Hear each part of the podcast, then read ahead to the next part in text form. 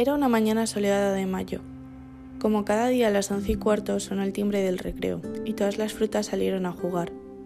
Mate y sus amigos corrieron con ilusión hacia la cancha de baloncesto, la cual se convertía en su mundo de fantasía.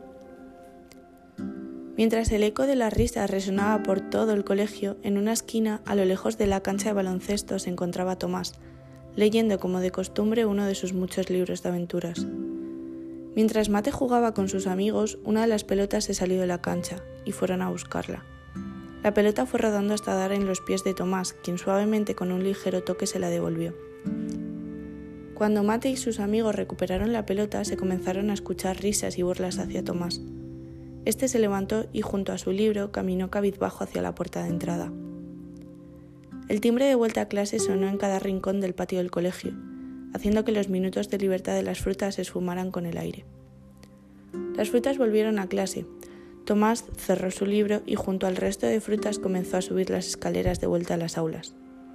Su pupitre se situaba al fondo de clase, justo al lado de su ya bien amiga la soledad.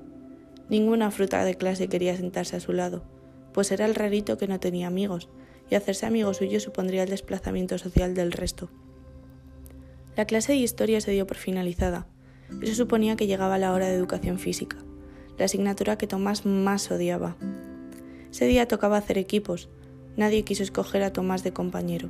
Patoso, mal jugador, inútil, eran algunos de los adjetivos que sus compañeros utilizaban para evitar elegirle.